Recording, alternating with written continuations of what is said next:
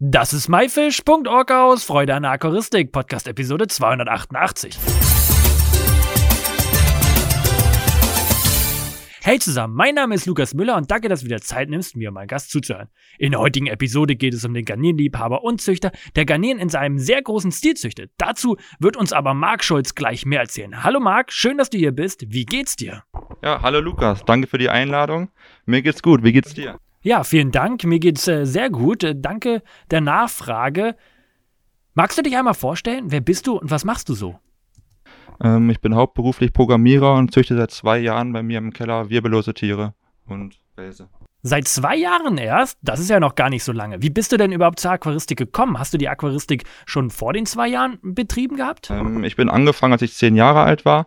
Da habe ich zu Weihnachten mein erstes Aquarium bekommen und dann hatte ich zwei, drei Jahre lang ein zweites, drittes Becken noch. Dann hat das irgendwann wieder aufgehört. Und seitdem ich mit der Ausbildung fertig bin und ein bisschen mehr Zeit habe, habe ich im Urlaub dann in der Türkei gesehen, dass es Garnelen gibt, habe mich dafür interessiert, bisschen schlau gelesen und bin dann zur Aquaristik wieder gestoßen. Ich bin ja hier gerade bei dir vor Ort und es sind ja eine Menge Aquarien, die du hast, aber verrate doch mal, wie viele Aquarien hast du denn insgesamt? Ähm, sind aktuell knapp 40 Stück und drei IBC-Container draußen im Garten für die Sommersaison. Das sind ganz schön viele, damit schlägst du mich fast, aber verrate uns doch mal, was pflegst du denn in deinen ganzen Aquarien überhaupt drinnen? Ich habe hauptsächlich Neocaridina-Garnelen in meinen Becken in verschiedenen Arten und Turmlecke-Schnecken, Posthornschnecken und Ancistrus-Welse in den verschiedenen Ausführungen mit Longfin, mit speziellen Zuchtformen aus dem Ausland. Du hast ja dir wirklich den ganzen Keller hier voll. Äh, wie kam es denn dazu überhaupt, dass du den Keller so weit ausbauen durftest und nutzen durftest? Ähm, ich habe lange gebraucht, meine Eltern damals zu überreden, den Keller zu bekommen. Aber mit dem entsprechenden, sag mal, Erfolg in Anführungszeichen, durfte ich ihn immer mehr haben und immer mehr ausbauen. Welche Motivation steckt denn hinter dem Ganzen? Ist das so bei dir jetzt ein Hobby? Oder wo willst du hin? Wo soll es hingehen? Was ist das Ganze hier für dich? Ähm, für mich ist das ein super Hobby neben der Arbeit, ein super Ausgleich. Ähm, ich sitze so normalerweise acht, neun Stunden am PC im Büro und kann so nach der Arbeit noch mal im Keller ein bisschen was machen, habe einen vernünftigen Ausgleich, bin ich mehr nach der Arbeit am Rechner nochmal. Jetzt, wo auch gerade wegen Corona alles gesperrt ist, kann man auch keinen Fußball mehr spielen, wie ich sonst mal im lokalen Verein machen würde. Und ähm, ja, so kann man das halt super nach der Arbeit noch machen. Und mein Ziel ist es auf Dauer größer zu werden, ähm, noch mehr Becken zu haben, noch mehr Sorten anbieten zu können. Und ja, mal schauen, was passiert. Du sagtest anbieten, bedeutet, du bietest deine Tiere an. Wo kann man denn oder wo bietest du deine Tiere an? Ähm, ja, ich bin auf eBay Kleinanzeigen aktiv. Da werden die meisten Garnelen verkauft, aber ich beliefere auch verschiedene Online-Shops ähm, oder auch einen Großhandel. Wie viele Tiere hast du denn jetzt circa da in deinem Keller? Kannst du das ungefähr schätzen? Äh, ich meine, das müssten ja schon eine Menge sein, oder? Mehr als 1000. Also kann man jetzt schlecht sagen. Du hast die Becken ja eben selber gesehen. Da sind viele Garnelen drin. Manche Becken sind mit weniger Garnelen drin. Und die Schnecken, die im Bodengrund sind auch, das sind, kann man nicht sehen, auf jeden Fall über 1000. Oh ja, ich sehe es ja hier. Es sind auf jeden Fall eine richtig, richtig Menge an Tieren da. Richtig, richtig toll hier anzusehen. Was ist denn so deine Lieblingsgarnele, Welt, Schnecke? Hast du da was? Ähm, speziell an Garnelen habe ich jetzt nichts Besonderes, das sind, sag ich mal, die normalen Neocorina-Arten. Ich habe zwar welche aus Champion-Stämmen damals gekauft, die ein bisschen teurer sind, die ich auch in kleineren Becken dann halte und regelmäßig selektiere.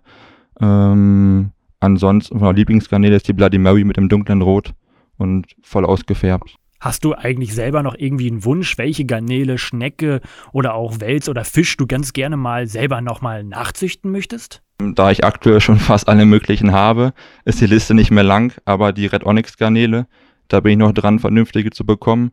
Aber das Problem mit denen ist ja auch, dass die ziemlich ähm, von, der, von den Jungtieren, sage ich mal, nicht so erbfest sind und man eine Menge selektieren muss. Deswegen warte ich dann auch, dass ich einen guten Stamm bekomme. Du hast da jetzt auch eine ziemlich große Garnelenanlage. Jetzt bestimmt würde es einigen Zuhörern interessieren, wie filterst du das Ganze? Hast du da irgendwelche speziellen Tricks oder ist das ganz normal wie bei anderen Aquarienanlagen auch? Ähm, ich habe bei mir HMF-Filter drin, Hamburger Mattenfilter und die sind alle an einer Druckluftdose mit einer Membranpumpe angeschlossen, so dass ich eine Membranpumpe für die ganzen Becken habe, beziehungsweise eine Membranpumpe pro Regal, dass das ein bisschen aufgeteilt ist von den Räumen. Das Thema Wasserwechsel ist in der Garnelenszene ja immer ein umstrittenes Thema. Wie handhabst du das? Wie oft machst du deinen Wasserwechsel? Wie machst du den? Ähm, fügst du noch irgendwelche speziellen Mineralien dazu oder lässt du das Leitungswasser am Ende Leitungswasser oder ist es am Ende sogar Osmosewasser?